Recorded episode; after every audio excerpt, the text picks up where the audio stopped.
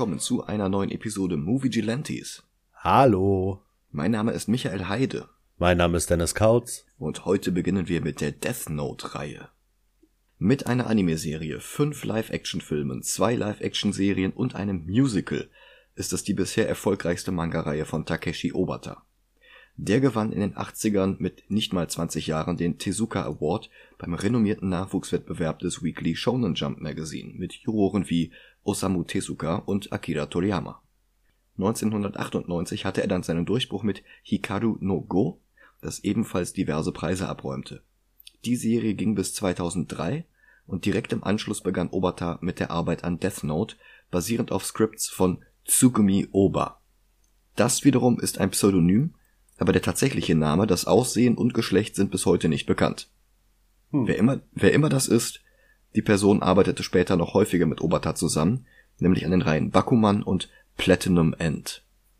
Aber Obata zeichnete auch andere Serien für andere Autoren, darunter Adaptionen des Videospiels Blue Dragon.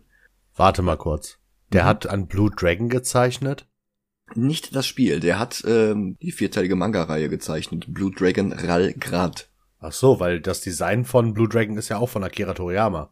Ja, ja, das stimmt. Aber von dem Spiel. Der Manga sieht völlig anders aus. Mm. Der Manga sieht halt wirklich so aus wie, also Death Note halt. Also okay. Also vom Stil her ist es eine völlig andere Welt. Okay, okay. Und eine Adaption des Romans All You Need Is Kill, der zeitgleich auch als Edge of Tomorrow verfilmt wurde mit Tom Cruise und Emily Blunt in den Hauptrollen. Weil der Film allerdings nicht direkt auf dem Manga basiert, wird der so schnell auch nicht in diesem Podcast besprochen werden im Gegensatz zu Death Note. Da legen wir heute los und zwar mit dem ersten japanischen Kinofilm von 2006. Den hab ich schon mal vor über zehn Jahren gesehen und wenn ich mich richtig erinnere, ist der noch relativ nah an der Vorlage, die nebenbei eine der wenigen Mangareien ist, die ich komplett zu Hause habe. Die Fortsetzung entstand dann aber während der Manga noch veröffentlicht wurde und darum geht die dann in eine völlig andere Richtung. Wobei auch die nicht so schlimm ist wie der Netflix-Film, aber Davon brauchen wir heute zum Glück gar nicht zu reden. In diesem Sinne, Film ab. Bis gleich. Bis gleich.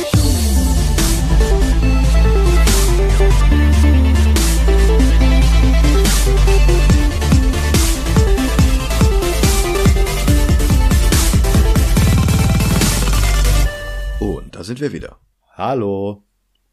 Also das ist eine sehr gute Live-Action-Verfilmung eines Manga. Dicht an der Vorlage, mit einigen Abweichungen, aber nichts, was wirklich stören würde. Und so beginnen Manga und Film zwar im Detail etwas unterschiedlich, im Grunde aber identisch. Der Manga hat einen kurzen Prolog von Ryuk und Light, die sich in ihren jeweiligen Welten langweilen, bevor die eigentliche Handlung beginnt. Ryuk unterhält sich in der Totenwelt mit anderen Shinigami darüber, dass er dem König der Todesgötter zwei Death Notes abgeluchst hat, die er nun beide auf der Erde verloren hat. Der Film spart sich diese für die Handlung nicht relevante Herkunft der Death Notes und zeigt stattdessen Luftaufnahmen von Tokio bei Nacht. Die Totenwelt mit all ihren Shinigami hätte wahrscheinlich auch das Budget viel zu stark belastet. Dann allerdings kommt das, worauf es ankommt. Ein kleines, schwarzes Notizbuch liegt auf dem Boden, wie aus dem Himmel gefallen. Was der Film hinzu erfindet, ist, dass es regnet, aber dass das Buch selbst nicht nass wird. Netter Touch. Großaufnahme einer Hand, die in das Buch schreibt. Dann schneidet der Film zu einer Verfolgungsjagd, Polizisten rennen hinter einem kleinen Verbrecher her, der aus Expositionsgründen genau vor seinem eigenen Fahndungsplakat vorbeiläuft. Er nimmt eine Passantin als Geisel, allerdings sehen wir in dem Moment auch, wie sein Name geschrieben wird, direkt ins Bild hinein, und er geht tot zu Boden. Extrem overactend, aber das ist auch schon der Tiefpunkt, was den Cast angeht, und er ist immerhin nicht lange im Bild. Ja, das stimmt. Wieder Großaufnahme einer Hand, die in das Buch schreibt. Und wir sehen noch mehr alle mit Dreck am Stecken, die auf mysteriöse Weise sterben. Und das alles, bevor wir Light Yagami kennenlernen, die Hauptrolle des Films. Ich tue mich etwas schwer damit, ihn Protagonisten zu nennen, denn das Wort ist meistens eher positiv konnotiert und Light ist nicht unbedingt der Held dieser Geschichte, auch wenn er sich selbst durchaus so sieht. Gespielt wird er übrigens von Tatsuya Fujiwara. Den kannte man damals vor allem aus Battle Royale aber uns ist er in diesem Podcast bereits begegnet, denn ein paar Jahre später spielte er in den Kenshin-Filmen den Schurken Shishio. Und da, wie hier, ist er wirklich fantastisch. Ja. Überhaupt, überhaupt ist der Film sehr stark besetzt. Im Manga war die Reihenfolge der Ereignisse übrigens etwas anders. Da sahen wir ihn direkt zu Beginn das Buch aufheben, nach Hause nehmen, dann liest er sich die ersten Regeln durch. dann gibt es einen Zeitsprung von fünf Tagen und danach sucht Ryuk Light das erste Mal auf und der beeindruckt ihn damit, wie viele Menschen er in der kurzen Zeit systematisch mit dem Death Note umgebracht hat. Was wir dann, so wie hier, als Rückblende erklärt bekommen. Also für alle, die weder Manga noch Anime noch eine der Verfilmungen kennen, sollten wir das Death Note vielleicht mal erklären. Das Death Note ist ein Notizbuch oder Heft, in das man Namen eintragen kann, und die Personen sterben dann. Und dabei gibt es Regeln. Zum einen muss man das Gesicht des Opfers vor Augen haben, der Name alleine reicht nicht, sonst würden ja alle zufälligen Namensvettern gleich mitsterben. Kein Gesicht, keine Wirkung. Außerdem bringen Decknamen nichts, man muss schon den wahren Namen einer Person wissen. Vielleicht hält Tsugumi Oba ja darum seine Identität und sein Aussehen vor allen geheim. Weil er Angst hat. Ja, ja, genau. Eine weitere Regel ist, dass Personen 40 Sekunden nachdem ihr Name ins Buch geschrieben wurden, an einem Herzinfarkt sterben, es sei denn, man fügt eine andere Todesursache hinzu, dann hat man sogar nochmal 6 Minuten und 40 Sekunden mehr, um die genauen Umstände daneben zu schreiben, wenn man will. Tja, und dann wäre da noch Ryuk. Der Todesdämon, dessen Buch es einst mal war, kann auf der Erde machen, was er will. Aber um ihn sehen zu können, muss man das Buch berührt haben. Für alle anderen ist er unsichtbar. Und wenn man das Buch benutzt hat, kommt man nach seinem Tod nicht mehr in den Himmel und auch nicht in die Hölle, sondern gerät in Vergessenheit.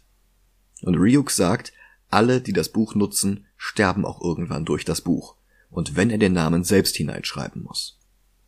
Was übrigens besonders fies ist, weil das Buch auf Menschen einen magischen Reiz ausübt. Man muss es einfach ausprobieren. Und Light hat es ausprobiert an einem Geiselnehmer.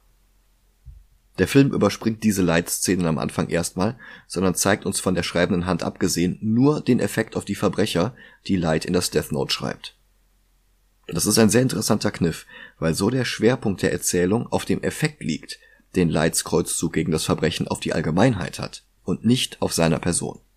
Wir sehen also ReporterInnen, Zeitungsschlagzeilen, Nachrichtenmeldungen, eine Straßenpredigerin. Und all das macht die Geschichte sehr viel nachvollziehbarer als im Manga, wo erstmal nur ein 17-jähriger Musterschüler von seiner eigenen Intelligenz berauscht seitenweise überlegt, wie er das Death Note am besten einsetzt, ohne aufzufallen. Sein Plan ist es, alle Schwerverbrecher weltweit ohne eingetragene Todesursache an Herzversagen sterben zu lassen, damit die Welt ein Muster wahrnimmt und Menschen aus Angst der Nächste zu sein keine Verbrechen mehr begehen. Damit er so eine neue Welt schaffen kann, Weltfrieden durch Terror. Und tatsächlich führt der Film Lights Pseudonym Kira ein, bevor er mehr als nur Lights Hand zeigt.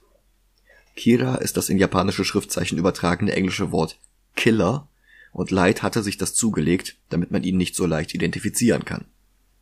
Und weil tatsächlich nur Kriminelle sterben, hat Kira sehr schnell eine riesige weltweite Fanbase. Ja, eine Freundin von mir ist mega sauer auf Death Note. Warum? Weil sie Kira heißt. Oh. Und jedes Mal, wenn sie sich irgendjemandem vorstellt, ach, ist das dein Spitzname wegen Death Note? Oh, Nein, verdammt, das ist mein richtiger Name. Ja. Ja, ich hatte eine Kira bei mir in der Grundschule und äh, ich kenne noch eine weitere, also ich kenne den Namen. Ich, ich, kann mir, ich kann mir das Problem echt gut vorstellen. Ja. An dieser Stelle übrigens schöne Grüße an Kira. Ja, auch von mir. Unbekannterweise. An alle Kiras da draußen. an alle Kiras da draußen, genau. Nach siebeneinhalb Minuten sehen wir dann zum ersten Mal Lights Gesicht. Er steht in einer Menschenmenge vor einem riesigen Monitor, auf dem von einem Bankräuber berichtet wird, der sich mit Geiseln verschanzt hat. Die Nachrichten zeigen seinen Namen und ein Foto, und Light greift in seine Tasche, holt das Death Note raus und schreibt den Bankräuber rein. Wenige Momente später werden die Geiseln aus der Bank geholt, der Geiselnehmer ist gestorben. Und der Film schneidet zu Light in einer Turnhalle. Er spielt Basketball und er ist sogar ziemlich gut. Seine Freundin Shiori himmelt ihn von den Zuschauersitzen aus an und nach dem Spiel gehen sie zusammen essen. Shiori ist eine Figur, die für den Film hinzuerfunden wurde, damit der in gerade mal 126 Minuten zeigen kann, wie Light bereits nach kurzer Zeit so vom Death Note beeinflusst wird, dass er Menschen, die er liebt, für seinen Kreuzzug opfert. Ähm, Spoilerwarnung. und Dialoge zwischen ihr und Light geben uns dazu noch mehr Einblick in Lights Gedanken, als es Ryuk ermöglicht. Denn Shiori ist gegen Kiras Feldzug gegen mutmaßliche Verbrecher. Sie glaubt an das Rechtssystem. Und dann setzt ein Flashback ein, der uns zeigt, wie Light an die Namen seiner Opfer kommt. Er hat sich einen Monat vorher in die Datenbank der Polizei hineingehackt und festgestellt, dass die meisten Verdächtigen nie verurteilt wurden. Was Light interpretiert als die meisten Verbrecher wurden nie verurteilt, wobei da ja ein gewaltiger Unterschied ist. Nicht alle, von denen die Polizei mal glaubte, dass sie es waren, sind ja auch tatsächlich schuldig. Aber Light ist sich sicher, die hatten schon recht, immer, und die Gerichte versagen dann bloß bei den Verhandlungen. Man muss dazu sagen, dass er es ein bisschen einfach hat, sich in die Datenbank zu hacken, weil sein Vater bei der Polizei ja, ist. Ja, stimmt. Was auch gleich nochmal wichtig wird. Genau. Er verfolgt daraufhin einen wahnsinnigen Serienkiller nach dessen Freispruch in eine dreckige Bar, wo der alles zugibt und in Gelächter ausbricht und Light sogar persönlich bedroht. Ja, und direkt im Anschluss findet Light dann das Death Note im Regen. Und diese Gratwanderung zwischen Light hat ja irgendwo recht und aber er kann doch nicht alle umbringen wiederum, das hat der Manga etwas besser hinbekommen. Mhm. Das hat so ein bisschen was, so äh, Light und Thanos sind sich gar nicht so unähnlich. Ich muss die ganze Zeit an Russ Al Ghul denken.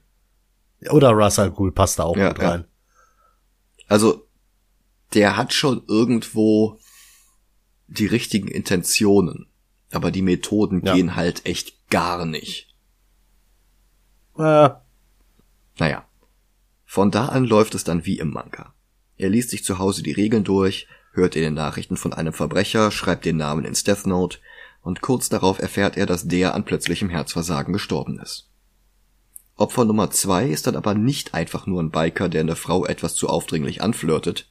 Im Anime haben sie daraus eine versuchte Vergewaltigung gemacht, aber im Manga catcallt er sie einfach nur und Light schreibt ihn sofort ohne zu zögern ins Buch.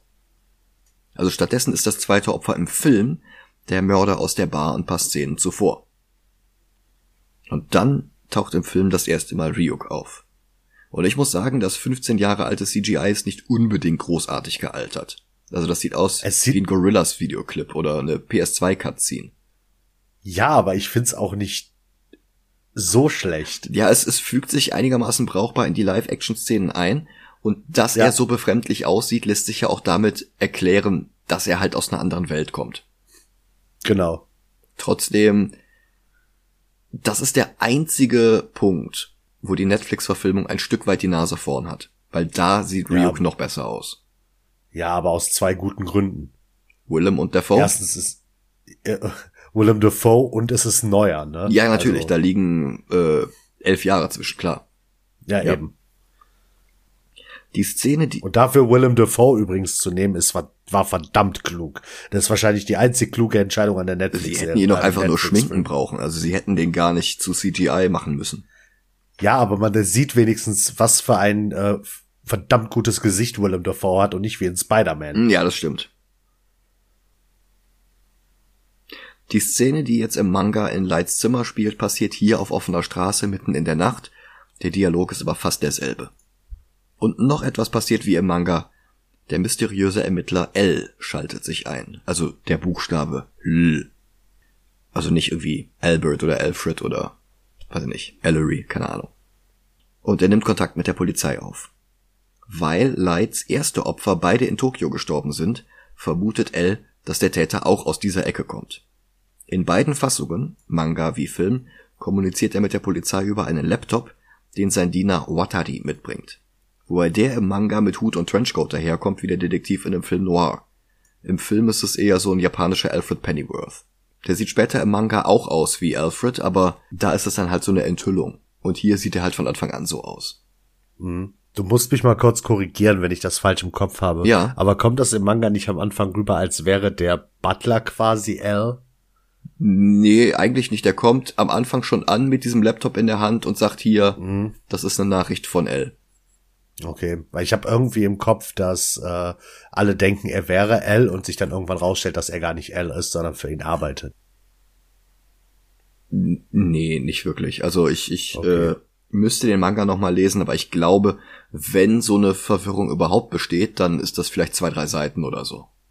Okay. Aber das ist auch das, was ich meine.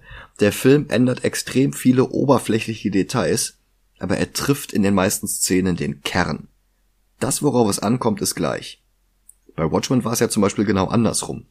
Da hielt sich Zack Snyder so sehr damit auf, Oberflächlichkeiten vermeintlich präzise in den Film zu übertragen, dass ihm der Kern völlig verloren gegangen ist und sein Film genau die entgegengesetzte Aussage hat wie der Comic von Moore und Gibbons. So oder so, das Katz-und-Maus-Spiel zwischen zwei Superhirnen hat begonnen. Und im Gegensatz zur missratenen Hollywood-Verfilmung von 2017 spielt sich der Zweikampf in diesem Film hier ausschließlich auf der intellektuellen Ebene ab. Also keine Verfolgungsjagden, kein Kampf. Das ist eher ein Schachspiel. Und ruckzuck hat Al bereits geschlussfolgert, dass Kira wahrscheinlich ein Einzeltäter sein muss, der überall auf der Welt morden kann. Und wie im Manga wird ausgerechnet Lights Vater zum Leiter der Taskforce, die Kira schnappen soll. Im Fernsehen gibt es jetzt eine Live-Schaltung zu einem Mann, der sich als L ausgibt, richtiger Name Lind L. Taylor, und der provoziert Light jetzt mit klaren Ansagen. Light schreibt ihn sofort in sein Buch, ohne zu zögern. Dabei scheint dieser L kein Verbrechen begangen zu haben. Und Notwehr ist das Ganze eigentlich auch nur am Rande. Der Mann stirbt sofort. Lind L. Taylor hieß tatsächlich so, aber er war nicht L, sondern ein herkömmlicher Sträfling. Ein Lockvogel, ein Köder. Denn dann kapert der echte L die Übertragung, gibt damit an, dass er erraten hat, dass Kira für seine Mordmethode Namen und oder Aussehen braucht und dass Kira ihn somit nicht töten kann, denn der Buchstabe L in Gothic Font reicht nicht. Und L kündigt an, Light zur Strecke zu bringen.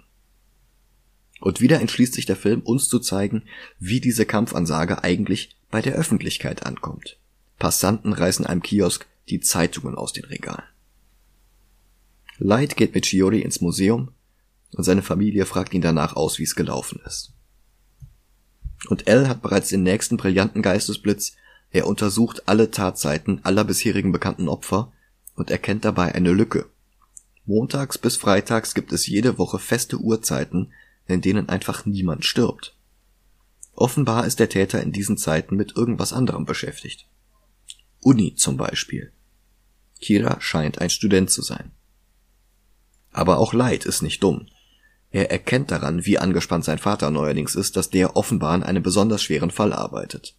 Da diese Anspannung genau mit Kiras Morden korreliert, spricht Light seinen Vater gezielt darauf an, dass er bei der Kira Taskforce sein muss und bietet seine Hilfe an.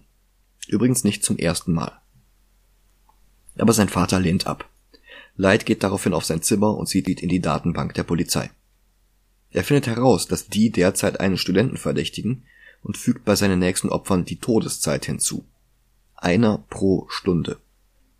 Moment, ich muss mal gerade Schluck trinken. Jo.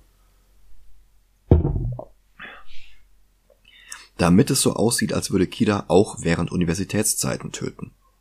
Womit L aber auch nur herausfindet, dass Kida irgendwie an die Ermittlungsergebnisse der Polizei herankommt. Also wenn das eine Schachpartie ist, dann sind das wirklich zwei ebenbürtige Großmeister. Light wird beschattet, aber Ryuk weist ihn darauf hin, wie im Manga. Und noch etwas erzählt Ryuk. Wenn das Death Note eines Shinigami benutzt wird, um einen Menschen vor Ablauf seiner ihm zugeteilten Lebenszeit zu töten, dann bekommt der Shinigami die restliche Zeit auf sein eigenes Leben draufgerechnet. Und darum können die Augen eines Shinigami auf den ersten Blick den wahren Namen eines Menschen sehen und die Lebenszeit, die ihm noch bleibt, wenn sie nicht durch das Death Note verkürzt wird. Und Ryuk bietet Light jetzt an, ihm ebenfalls diese Augen zu verleihen, gegen die Hälfte von Lights restlicher Lebenszeit. Der lehnt ab. Es gibt ja auch noch andere Wege, Els wahren Namen herauszufinden. Er kann ja sechs Minuten und 40 Sekunden lang die Todesursachen manipulieren. Und das testet er jetzt aus. Eines der nächsten Opfer malt zum Beispiel mit seinem eigenen Blut ein Pentagramm an die Wand. Ein anderer schreibt einen Abschiedsbrief und der dritte läuft auf die Personaltoilette. L schlussfolgert sofort, dass Kida nicht nur den Todeszeitpunkt, sondern auch die Umstände beeinflussen kann. Was im Manga noch dazu kam, war, dass Light noch anderen Opfern mysteriöse Begleitumstände dazu geschrieben hatte, die aber nicht eintraten, weil sie nicht eintreten konnten. Ein in Japan inhaftierter Sträfling kann nicht am Eiffelturm sterben. Oder das Gesicht von L an die Wand malen, wenn er L gar nicht kennt. Ich finde es etwas schade, dass diese Experimente im Film fehlen, aber der hat halt auch nicht unbegrenzt Zeit. Ja. Viel interessanter ist, dass Light jetzt das Death Note nutzt, um sich endgültig unverdächtig zu machen. Er steigt mit Shiori in einen Bus, der übrigens Werbung für den J-Pop-Star Misa hat. Sehr cleveres Foreshadowing. Und auch der Agent, der ihn beschattet, setzt sich dazu. Im Manga gibt es Shiori nicht, aber diese Szene gibt es trotzdem, bloß mit einem anderen Mädchen von Lights Schule, Yuri. Wenn man aber schon einen neuen Charakter, eine feste Freundin von Light einführt, dann ist es allerdings auch sinnvoll, ihr diese Szene hier zu geben. Dann betritt ein drogensüchtiger Krimineller den Bus, Light hält Shiori einen Zettel hin, dass er vorhat, den Typen zu entwaffnen. Und der Agent hinter ihm hält ihn davon ab. Light sagt, er glaubt ihm nicht, dass er nicht mit dem Gauner zusammenarbeitet, aber dann zeigt der Agent ihm seinen FBI-Ausweis. Ray Iwamatsu. Im Manga Ray Pember. Ein Japaner, der in den USA groß geworden ist. Was für die Handlung natürlich ziemlich egal ist, weswegen diese Änderung auch kein Problem ist, aber Light weiß jetzt sowohl den Namen als auch das Gesicht von Ray. Er lässt einen Zettel aus seiner Tasche fallen, den er zuvor aus dem Death Note herausgeschnitten hatte. Der Verbrecher hebt ihn auf, und ab dem Moment kann auch er Ryuk sehen. Er feuert sein ganzes Magazin auf den Shinigami ab, aber Kugeln tun dem natürlich nichts. Und panisch brüllt er den Busfahrer an, das Fahrzeug anzuhalten. Er steigt aus dem Bus und läuft genau vor ein Auto, was ihn tötet. All das hatte Light zuvor ins Death Note geschrieben. Ende von Tankobon Band 1.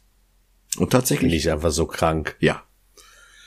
Tatsächlich beinahe die Hälfte der Laufzeit des Films. Light wartet jetzt ein bisschen, damit der Verdacht nicht direkt auf ihn fällt, und dann tötet er Ray.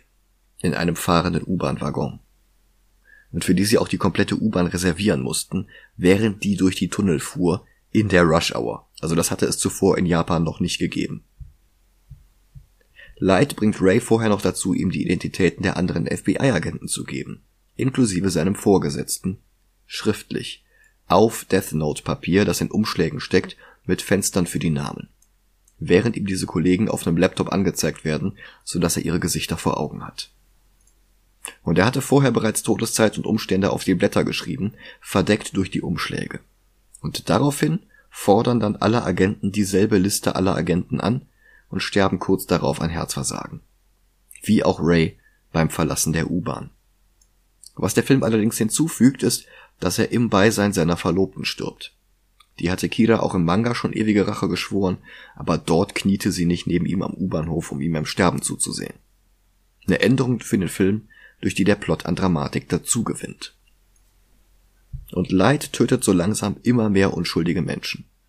Der Manga impliziert, dass die Benutzung des Death Note einen Menschen sukzessive immer bösartiger macht, aber im Film ist das nicht so klar. Da ist das Leids Gewissenlosigkeit zuzuschreiben und auch das macht die Story irgendwie besser.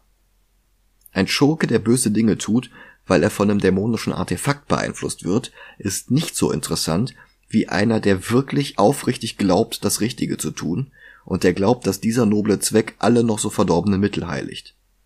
Darum ist eine Poison Ivy auch spannender als Mr. Sass oder Maxi Zeus oder so. Hm. Die Taskforce schrumpft daraufhin, weil kaum jemand der Nächste sein will, der von Kira getötet wird, bloß weil er dessen Identität herauszufinden versucht. Die übrig gebliebenen, darunter auch Lights Vater, verlangen jetzt von Al, dass der sich nicht mehr länger hinter einem Laptop mit Stimmenverzerrer versteckt, sondern sich den anderen vorstellt. Die sind nämlich immer noch in Kiras Schusslinie und es wäre nicht sehr fair, wenn Elle sich weiterhin feige versteckt. Und sie treffen sich alle zusammen in einem Hotelzimmer. Elle ist ein schüchterner, ruhiger Teenager mit hängenden Schultern, schweren Augenringen und einer Schwäche für Süßigkeiten, der wie ein Vogel auf Stühlen hockt. Und das ist wirklich genau wie im Manga. Er sieht auf dem Überwachungsmaterial der U-Bahn-Station, dass Ray im Sterben in den Bahnwaggon hineingesehen hat, statt zu seiner Verlobten. Aber auch diese Verlobte, eine Ex-FBI-Agentin namens Naomi, stellt jetzt Ermittlungen an. Sie quetscht den Busfahrer zu dem Teenager aus, der im Bus vor Ray gesessen hat und der von der Polizei noch gar nicht befragt wurde. Und dann spricht sie mit Shiori. L verdächtigt in der Zeit Familienmitglieder der Antikida Task Force und Lights Vater willigt ein, dass L seine Familie überprüfen soll. Gründlich überprüfen soll. Aber Light ist auch darauf vorbereitet. Er hatte bereits listenweise Namen von Verbrechern mit Datum ins Death Note eingetragen, damit Kira weitermorden kann, auch wenn er selbst indisponiert ist. Ryuk sieht dabei fern Misa in einer Kochshow. Was der Übergang ist zu einer Szene mit ihr. Sie wird interviewt und ihr Gegenüber fragt, ob sie jemanden bewundere. Und sie nennt Kira. Im Manga taucht sie erst deutlich später auf, aber es schadet ja auch nicht, sie hier schon mal einzuführen. Das stimmt. Das ist so ein bisschen das, was Uzumaki versucht hatte, wobei Uzumaki dann daran gescheitert ist, dass keiner der Plots wirklich aufgelöst wurde. Aber anstatt wirklich Kapitel für Kapitel zu verfilmen, haben die halt wirklich ein paar Sachen schon mal vorgezogen, damit du es schon mal gesehen hast. Und das ist auch wirklich gar nicht dumm. Ja, das ist so ein bisschen das Marvel-Prinzip. Das hat der Film richtig gut übernommen. Ja. Naomi will jetzt Light befragen, obwohl Shiori beteuert, dass er niemals Kira sein könnte. Sie ist klug genug, sich mit einem falschen Namen vorzustellen, den Light sofort auf einen Zettel schreibt, den er aus dem Death Note herausgerissen hatte. Ryuk versucht erneut, ihn zu überreden, den Deal mit den Shinigami-Augen einzugehen. Und Light wiederum merkt, dass jemand in seinem Zimmer war. Eine Bleistiftmine, die er in das Türscharnier gesteckt hatte, war nämlich zerbrochen. Ich habe mal kurz eine Frage zu den Shinigami-Augen. Ja. Welches, äh, welchen Todestag zeigt, zeigen die Augen an? Den natürlichen Todestag oder den vor, äh, wie heißt es jetzt? Den vorbestimmten Todestag, wo einer überfahren wird oder so. Den regulären Todestag, der eintreffen würde, wenn sie nicht das Death Note nutzen würde. Denn also Altersschwäche etc. Ja, genau, denn daraus schlussfolgern sie ja dann, wie viel Zeit sie selber gut geschrieben bekommen. Hm. Okay. Also das muss nicht Altersschwäche sein. Wenn einer an, weiß ich nicht, einer Schießerei stirbt, die aber nicht im Death Note stand, dann ist das trotzdem sein vorbestimmter Zeitpunkt. Und wenn oh, du ihn okay, dann, genau das wollte ich wissen. Hm, wenn du ihn aber dann durch das, das Death Note vorher sterben lässt, dann hast du halt das Schicksal eingegriffen und dann kriegt der Shinigami diese Zeit auf sein eigenes Leben noch obendrauf. Ja, ich war mir gerade nicht sicher, ob das quasi äh, ist, äh, die Person wird so und so viele Jahre alt, äh, wenn niemand eingreift. Ja, es geht wirklich nur darum, wenn niemand mit dem Death Note eingreift. Okay. Light ändert jetzt sein Verhalten. Er redet zu Hause nicht mehr mit Ryuk und Ryuk darf auch keine Äpfel mehr essen. Außerdem sucht Light die Kameras, von denen er glaubt, dass sie in seinem Zimmer versteckt sind. Was ja auch der Fall ist. Und er will sehen, ob es einen toten Winkel gibt. Drei Tage später. Weißt du, was ich vermisse? Was denn? Ich vermisse diese Schubladenfalle, die der sich baut im Manga. Ja, ja. Das ist tatsächlich ziemlich cool. Also im Manga hat er so einen Beutel mit Benzin gefüllt und da legt er dann das Death Note hin und du musst, also die Schublade, wo das drin ist, hat halt einen doppelten Boden. Und diese Falle ist unter dem doppelten Boden. Du musst mit einem Stift von unten durch ein Loch im Schubladenboden stecken, damit der Boden angehoben wird, aber gleichzeitig der Kontakt von einer Stromleitung, die mit in der Schublade ist, nicht geschlossen wird. Genau. Denn sonst würde das Buch in Flammen aufgehen. Da aber niemand diese Schublade öffnet, brauchen wir im Film diese Falle eigentlich auch nicht. Das zeigt halt im Manga sehr, sehr deutlich, wie viele Schritte er vorausplant. Im Film plant er etwas anders. Drei Tage später scheint Light unschuldig zu sein. Während er Tag ein, Tag aus beobachtet worden war, starben fünf Menschen. Aber L ist noch nicht überzeugt. Nochmal vier Tage später wird dann ein Kindermörder verhaftet. Es ist das erste Mal, dass sein Name und sein Aussehen an die Öffentlichkeit gelangen und er stirbt auf der Stelle obwohl Light zu lernen scheint. Aber tatsächlich hatte er einen Fernseher, einen Stift und einen Death Note Zettel in einer Chipstüte versteckt. Mit diesem falschen Alibi hat er sich jetzt das Vertrauen des Teams erschlichen, aber L zweifelt immer noch. Da ruft Shirio an, weil sie sich mit Light in einem Museum treffen will, ohne ihm zu sagen, dass Naomi auch vor Ort ist. Als Light ankommt, wird Shiori von Naomi mit einer Waffe bedroht und er beteuert, dass er nicht Kira ist. Naomi nennt ihm jetzt nicht nur ihren wahren Namen, sondern sagt ihm auch noch, wie man den schreibt. Und sie verlangt von Light, dass er sie tötet. Hier und jetzt auf der Stelle. Dann reißt sich Shiori los und rennt auf Light zu. Naomi erschießt sie. Shiori stirbt in seinen Armen und Naomi erschießt sich selbst. Er spielt seinem Vater gegenüber zwar Trauer vor, aber als Light damit Ryuk alleine ist, gibt er alles zu. Light hatte Naomis echten Namen die ganze Zeit gewusst. Mit dem Wissen, dass sie Rays Verlobte war, hatte er den Namen von der Kirche erfahren, in der sie heiraten wollten. Und dann hat er alles, was im Museum passiert ist, vorher ins Death Note geschrieben. Er hat seine eigene Freundin geopfert. Aber so ist er jetzt Naomi los und hat sich das Vertrauen der Taskforce ergaunert. Ryuk ist beeindruckt, wie skrupellos Light ist. Der jetzt noch einmal seinen Vater darum bittet, bei den Ermittlungen helfen zu dürfen. Und L begrüßt ihn im Team. Misa wird inzwischen von ihrem eigenen Agenten verfolgt, er will sie umbringen, aber dann stirbt er an Herzversagen und Misa findet ihr eigenes Death Note.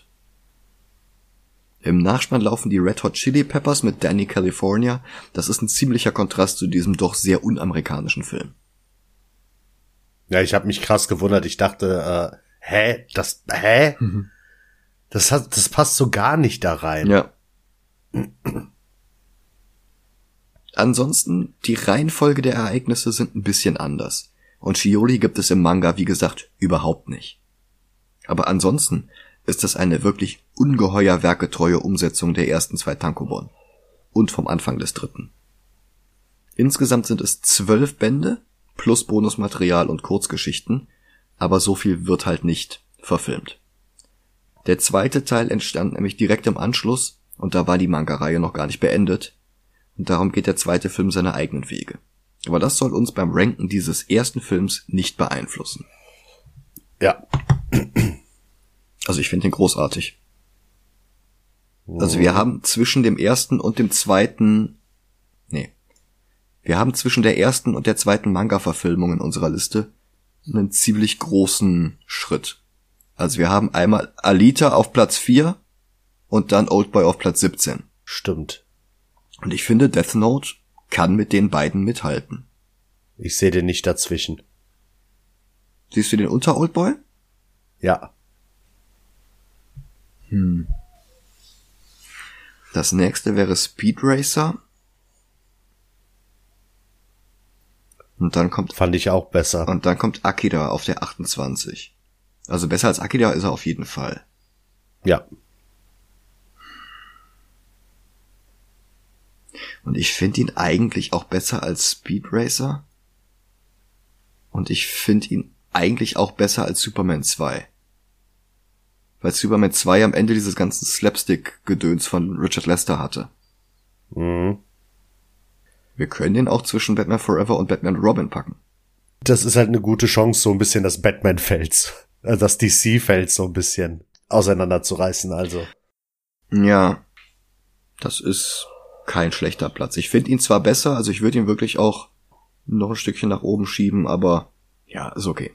Ja. Den zweiten sehen wir uns irgendwann im Sommer an.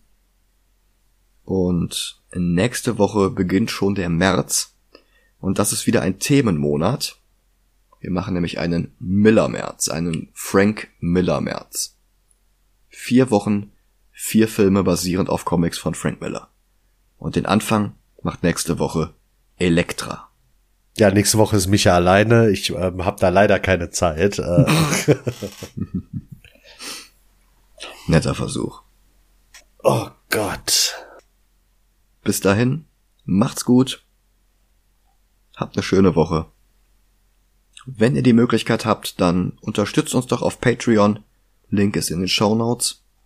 Dann habt ihr auch die Möglichkeit, ab drei Dollar im Monat unsere Bonus-Episoden zu WandaVision zu hören. Genau, und auch unsere äh, Episoden, die wir schon aufgenommen haben zu ähm, Harley Quinn und ähm, Bl Bloodspot.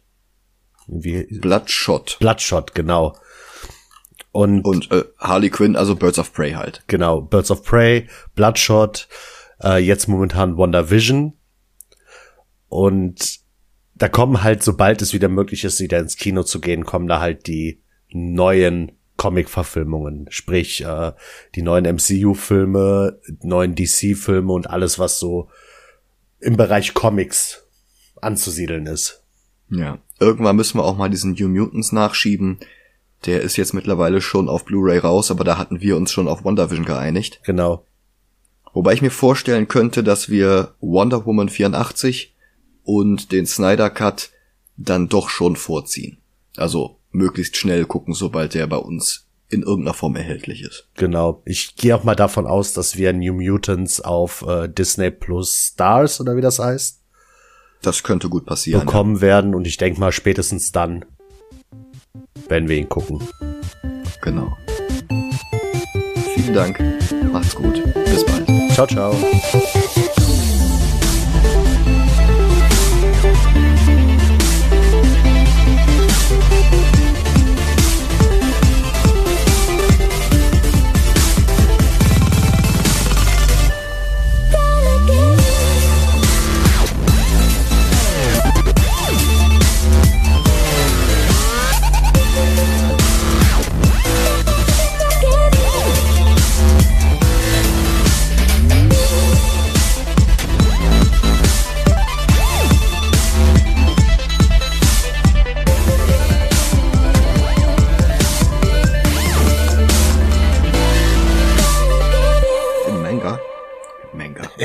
Manga. Aber,